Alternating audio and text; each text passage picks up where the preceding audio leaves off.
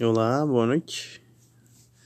Meu nome é Kaique Albuquerque e este é o primeiro ou segundo episódio do Noite Adentro. E dessa vez sozinho. E vamos falar sobre quarentena, é algo que está muito presente com a gente, né? Desde março. Mas a gente tem conhecimento desse assunto, sobre quarentena e sobre a pandemia, desde o final do ano passado, de 2019 quando começou a estourar na China e começou a se alastrar pelo planeta até chegar à nossa casa, né?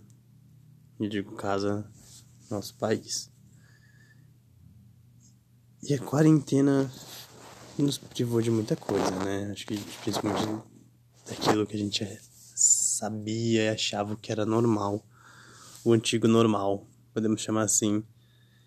E dá medo, Dá medo porque a gente não sabe qual vai ser o novo normal, o que vem pela frente, quais são as certezas. A gente tem muita incerteza, isso sim, a gente está carregado de incerteza, carregado de, de insegurança, que são grandes gatilhos para muita coisa, como a crise de ansiedade, depressão.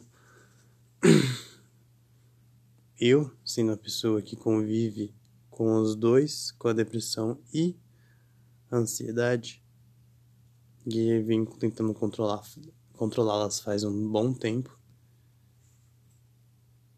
É mais pesado, mas pelo menos eu sei que eu tenho e aceito que eu tenho e busco tratamento para isso com, com pessoas especializadas.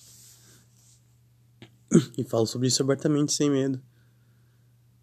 Mas para quem não, para quem nunca teve ou nega isso, deve ser um fardo três vezes maior. Porque a gente é obrigado a se encarar. A gente não tem como camuflar. A gente não tem como sair para tomar uma cerveja. A gente tem que tomar em casa. Mas você não tá vendo movimento, é você com você mesmo. E a gente com a gente mesmo é chato, né? A gente percebe que a gente é chato. E quando a gente percebe que a gente não se suporta? Eu passei por isso já que uma crise de depressão minha desencadeou essa essa insegurança minha de ficar sozinho, porque ela se, essa depressão veio através do final de um relacionamento. E, e não, não sabia lidar com comigo com, sozinho, porque eu pensava em outra pessoa. E quando eu era obrigado a pensar em mim, era terrível era angustiante, era era era aprisionante. Era aprisionante. E eu, eu me via como um, um vilão que ficava se escondendo, sabe? Tentando fingir que ele não existe.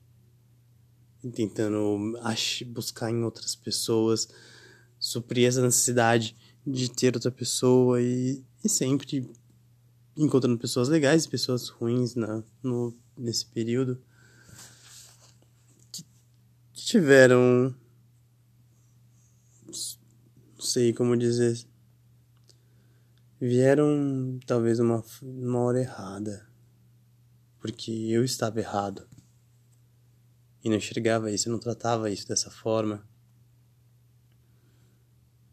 Aceitar que está errado é algo muito difícil. Mas já passou. É, as crises que eu tenho hoje são diferentes, porque eu sou outra pessoa. Isso, essa crise de depressão e ansiedade que eu tive foi em 2011, talvez. Não me recordo exatamente o ano. De 2011, 2012, mais ou menos. Que veio com uma conjuntivite hemorrágica muito forte no meu olho e eu tive que ficar trancado na minha, no meu quarto. Era isso que eu tinha que fazer, ficar trancado no meu quarto. Eu não podia ir pra faculdade, não podia fazer nada. E só tinha um computador. E era terrível, porque eu tava trancado, já estava na minha primeira quarentena. E eu, a conjuntivite passou pro outro olho, então eu fiquei o dobro de tempo do que eu deveria ter ficado. E, então foi um processo muito doloroso. Aí quando eu consegui sair, quando curou a conjuntivite, quando eu voltei a trabalhar, e tinha crise de choro e ficava muito mal, tremia, meu coração travava, parecia, tipo, ele acelerava de uma tal forma que parecia que não estava mais batendo, eu não sentia meu coração, sentia minha pulsação. Aí eu procurei ajuda, passei para uma psicóloga durante um tempo e melhorei. Tive uma certa melhora e larguei a terapia, não fiz mais, uh, mas isso é por outro motivo, não exatamente porque eu quis largar, foi esse, enfim, incompatibilidade com a, a psicóloga. Mas tudo bem, tudo bem, cada um tem seu jeito de tratar. E anos depois, depois de muito tempo, eu tive novamente uma crise de depressão. E fiquei, isso aconteceu há dois anos atrás. E foi um, um processo bem doloroso, mas pode ser assunto para outra hora para contar sobre esse período. Até que eu comecei a fazer terapia em maio do ano passado, mais ou menos maio, e e vem me acalmando muito, muito. Eu, eu penso que se eu tivesse não tivesse feito terapia há mais de um ano, esse período de quarentena agora seria muito mais complicado. Seria muito mais denso, porque eu não sei se eu estaria preparado ou não. Acho que não. Eu tenho certeza que não. Tenho certeza que não estaria preparado. Não que eu esteja, eu não posso dizer isso também. Mas eu estou mais preparado. Porque eu tive que rever muita coisa em mim. Eu estou revendo muita coisa em mim. E ficar preso nessa minha segunda quarentena é.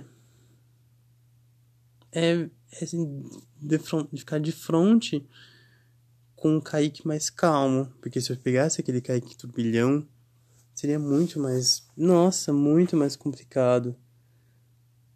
Não sei como eu estaria nesse momento. Mas eu fico feliz de, de pensar nessa minha evolução. De, de como eu está sendo viver em quarentena agora, nessa pandemia. E eu vejo também coisas eu tento buscar as coisas boas. Porque a gente está sendo bombardeado 24 horas por notícias bem tristes que nos deixam muito inseguros, muito, muito frustrados com a situação, com o descaso, com o sucateamento da vida humana.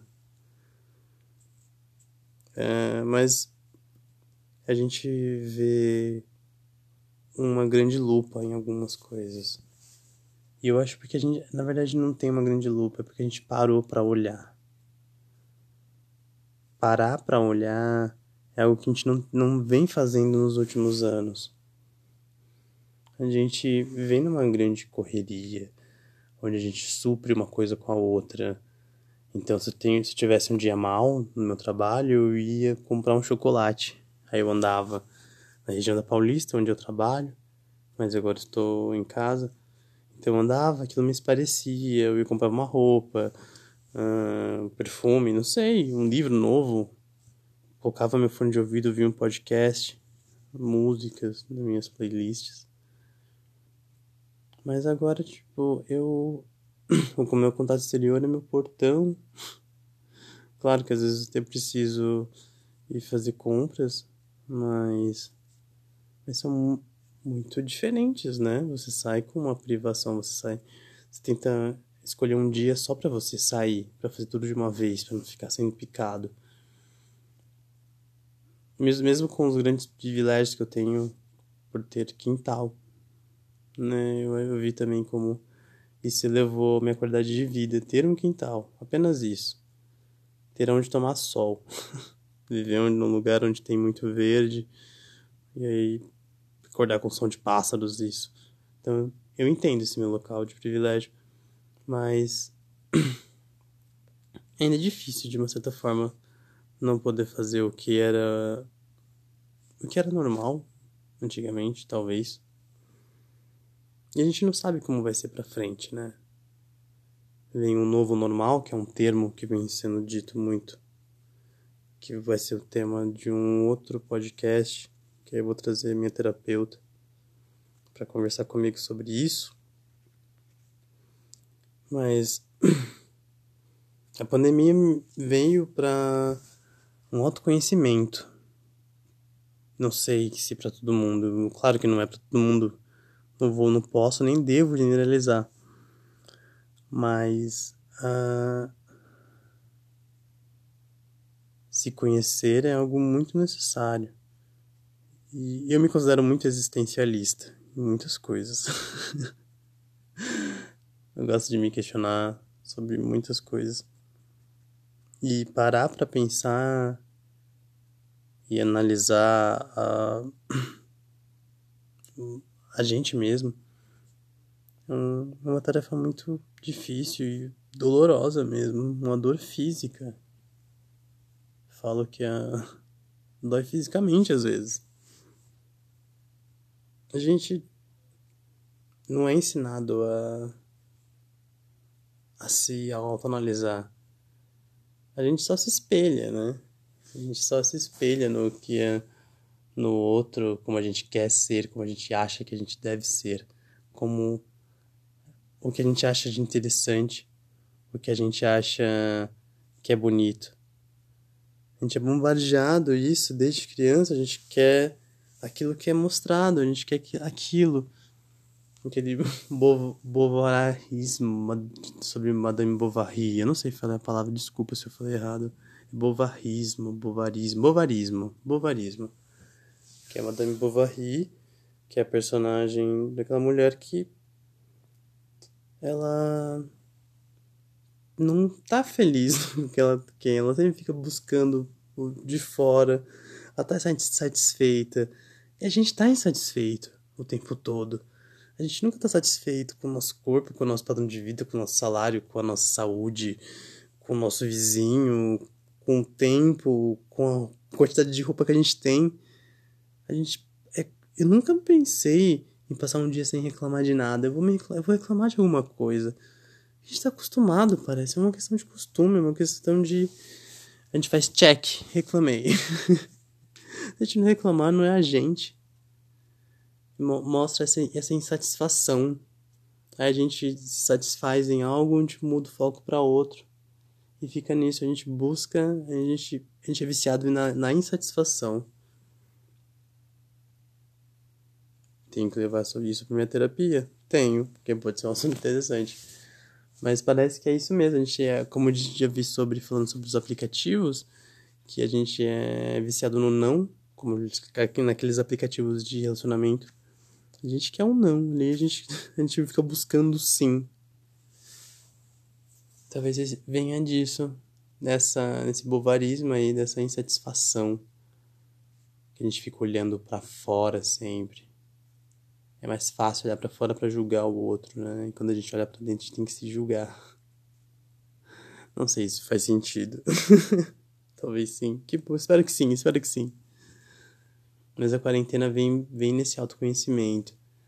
Talvez grandes surtos de depressão e ansiedade que estão ocorrendo. Talvez em maior número, que eu não tenho esses dados ou eles sempre ocorreram nessa mesma quantidade, só que agora mais explicitamente. Que a gente, quando começava, a gente, como diz, maquiava, a gente tampava com aquilo com algum prazer imediato. E a gente tem muito prazer imediato à mão ainda, né? Mesmo em casa. A gente descobriu novas formas de prazeres imediatos também. A gente tem que encontrar um só modos, modo mais, mais saudável possível. Eu não. Eu acho que se você gosta de tirar foto mostrando seu corpo porque você é bonito, bonita, ou você se acha bonito, bonita, que é o mais importante, que te torna a pessoa linda, e postar nas redes sociais, poste, eu acho isso legal, eu vou curtir, não tem problema se isso te faz bem de verdade, né? Porque a gente também tem que entender o separar o prazer imediato que vem para um lado bom e o prazer imediato que nos vicia. E é difícil. São tempos difíceis. Vão passar. A gente vai sair pessoas novas disso tudo. Eu espero que sair continue novo, porque vi que lugares que já acabou a pandemia, a quantidade de monóxido de carbono no ar já voltou, as coisas já voltaram a ficar como anteriormente. Mas espero que pelo menos tenha uma consciência aí pulsante. Uma consciência boa. Entender que a gente tem que estar bem com a gente mesmo para estar bem com o próximo. E é bom estar bem com o próximo, não é? Já que você, se você não consegue pensar que é bom estar consigo mesmo, pense então em estar bem com o próximo. Talvez faça mais sentido para você. Mas eu penso no eu agora. Penso em pegar o tempo e viver o agora. O futuro me dá ansiedade, me dá angústia porque a gente não sabe o que vem pela frente. Mas eu não posso parar de viver o agora. Porque é a única coisa que a gente tem de verdade. O futuro não existe, o passado já foi, e a gente só tem o que está acontecendo nesse exato momento. Bom, acho que é isso. Talvez tenha ficado um pouco tempo, mas quero voltar mais vezes para ter mais reflexões que façam sentido. E meu gato tá batendo na minha porta. um grande beijo a todos. E até o próximo encontro no Noite Adentro.